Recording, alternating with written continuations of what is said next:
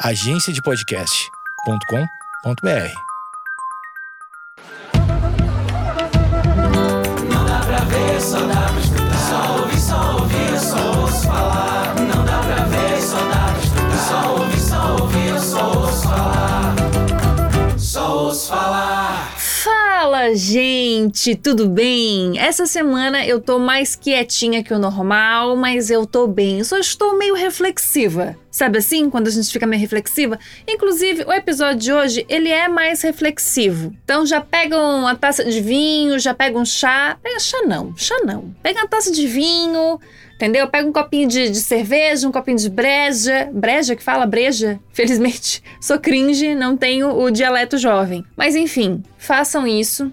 Sentem aí, fiquem acomodados, porque hoje vai ser aquele episódio que eu falo, falo, falo, falo, falo, falo, falo. Nem sei se eu digo alguma coisa, mas eu falo. Então prestem atenção. Eu tô levando muito a sério o lance do yoga, mais do que eu já levava antes. E pensando nisso, eu resolvi fazer um curso que chama Yoga e a Mente, lá na minha escola de Floripa, né, lá no meu shala, é o Samatva, que é maravilhoso. Eu amo muito aquele shala, eu amo as pessoas daquele shala, eu tava com saudade de ver aquela galera inteira. Então, eu resolvi fazer esse curso, que é online, obviamente, tem cinco semanas, e a professora Kaká, que é mestre dos rolê todo do yoga, mina ninja maravilhosa, incrível, que dá aula lá no, no ela fala como funciona a mente, como funciona a mente no yoga, como que o yoga ajuda na disciplina, no autoconhecimento. É maravilhoso o curso, maravilhoso. Eu tô amando o curso, tô adorando, tô muito feliz com todas as revelações que eu tô tendo nesse curso. E tem uma coisa que eu gosto muito, que a prof Kaká vai falando umas frases assim, que meu Deus do céu, é na hora que eu já ouço a música da Maísa, meu mundo caiu.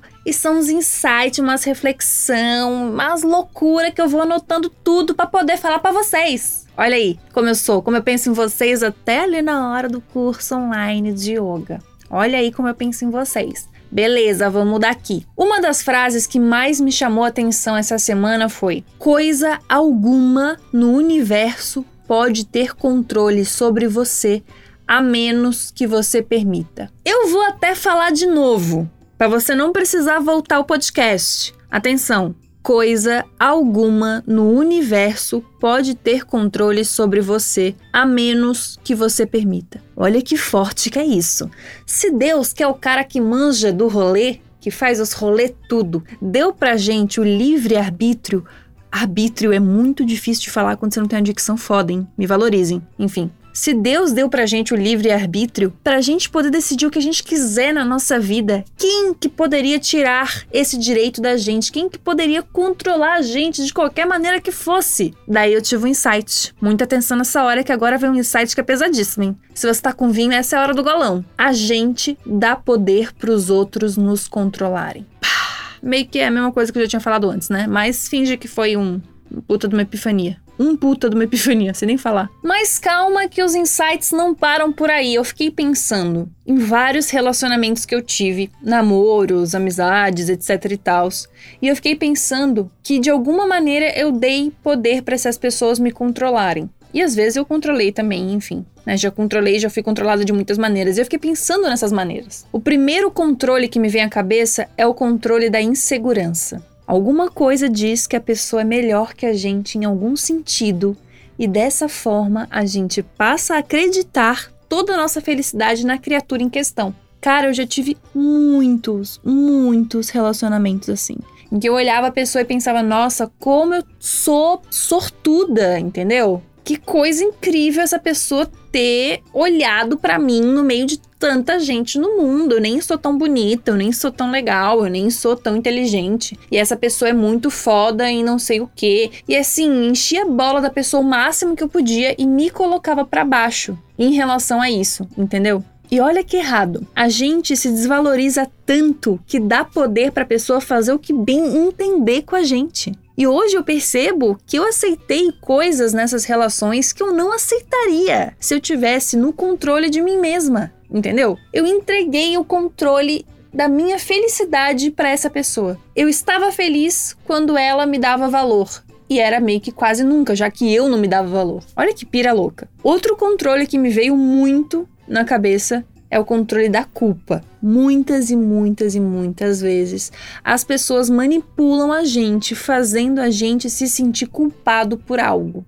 Muitas vezes essas pessoas nos dão coisas que a gente nem pediu para depois barganhar com a gente. Falando, ah, mas eu fiz tal coisa por você, então você tem que fazer tal coisa por mim. Ah, mas eu te dei aquilo, aquilo aquele dia, então você tem que me dar tal coisa nesse dia aqui agora. Essas pessoas deixam a gente pensando que nós somos piores do que elas, que nós somos ingratos se a gente não der o que essa pessoa quer na hora que ela quer eu vejo muitos, muitos, muitos amigos meus experimentando esse lugar o tempo todo, com família, com outros amigos, até com relações amorosas. Essa relação de culpa, sabe? De ai, não vou terminar com essa pessoa agora porque ela tá passando por um momento muito complicado no trabalho, sei lá, sabe? Um exemplo idiota. Eu entendo que exista compaixão, eu entendo que exista responsabilidade afetiva, que há momentos e momentos, mas a gente tá deixando o controle da nossa felicidade na mão de outra pessoa por causa da culpa. Isso é muito, muito louco. O terceiro controle que veio muito na minha cabeça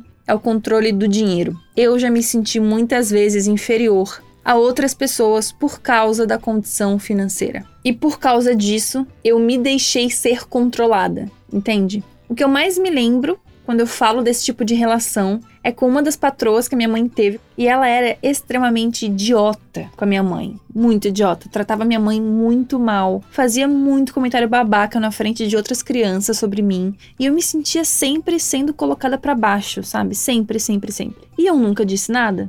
Eu, não, eu, nem gostava de contar isso pra minha mãe, nem contava, eu acho. Porque, enfim, tinha 500 mil jeitos de sentir medo naquele momento, né? Da minha mãe perder o emprego, tinha medo de ser mal criada, tinha medo de, de várias questões, assim, me sentia muito acuada, porque, né, de alguma maneira a gente dependia daquela relação, isso era muito complicado. Hoje, com a maturidade e consciência que eu tenho estudando as coisas que eu estudo, eu entendo que eu poderia ter agido de uma maneira diferente. Mas parte de mim ainda acredita que eu não tinha muito o que fazer. Mas, se a premissa é que a gente deixa controlar quem a gente permite, então eu podia ter feito algo sim, eu só não sei dizer o que que é, entendeu? Até hoje. Até hoje eu não sei como resolver essa situação. Por mais que hoje eu tenha entendimento de que, ok, ali existia uma relação de controle, eu poderia ter saído daquilo de alguma maneira, eu não consigo imaginar como. Enfim, desabafos. Existem muitas maneiras da gente controlar e da gente ser controlado. E eu não sei dizer ao certo como evitar cada uma delas. Mas eu sei que o caminho para deixar isso de lado é o do autoconhecimento. Quanto mais a gente entende o que a gente é, quanto mais a gente enxerga o nosso potencial, quanto mais forte a gente se sente, mais forte a gente é para encarar esses desafios, entendeu? E assim, não tô dizendo que o caminho é o yoga, que é o budismo, que é o espiritismo, que é, sei lá, cada um tem o seu caminho aí de, de consciência, cada um tem o seu caminho para descobrir coisas incríveis sobre si mesmo. E é uma coisa que eu sempre falo para os meus amigos, quando eles falam que, ah, eu quero fazer yoga contigo. Talvez o teu yoga não seja yoga, entendeu? Talvez o teu yoga seja correr no sei lá, no Ibirapuera, meu. Talvez o teu rolê, assim, de, enfim, de autoconhecimento seja, sei lá, fazer uma luta. Mas busquem coisas para vocês se entenderem melhor, sabe? Porque a mente é um lugar muito perigoso pra gente ficar sozinho. É importante a gente ter capacidade da gente se defender da gente mesmo, entendeu? Então é importante a gente ter mais de uma vozinha na nossa cabeça, mais de uma falando que, olha, você não é capaz, olha, você é pior, olha, você é não sei o quê. A gente precisa de uma voz defendendo a gente, que a gente seja essa voz ativa. Enfim, eu desejo muito que você esteja cada vez mais tomando o controle da sua vida, assim como eu estou tomando, conseguindo postar podcasts toda quinta-feira e ninguém me valoriza. Ninguém me valoriza. Ninguém vai lá na minha DM falar, Gabi, parabéns por fazer o mínimo. Ninguém vai. Mas tudo bem, eu perdoo vocês porque eu amo vocês. Espero que vocês tenham gostado muito do episódio de hoje. Eu queria te pedir de verdade para seguir aqui no Spotify e, se possível, você também compartilhar este episódio com alguém. E caso você não esteja ouvindo no Spotify, segue aí onde você tá. Tem Deezer, tem Amazons, mais um monte de coisa que eu nunca vou decorar todos os nomes, mas não tem importância. O importante é estarmos juntos, beleza? Gente, muito, muito, muito obrigada por tudo. Um beijo grande e até quinta-feira que vem. Tchau! Não dá pra ver, só dá pra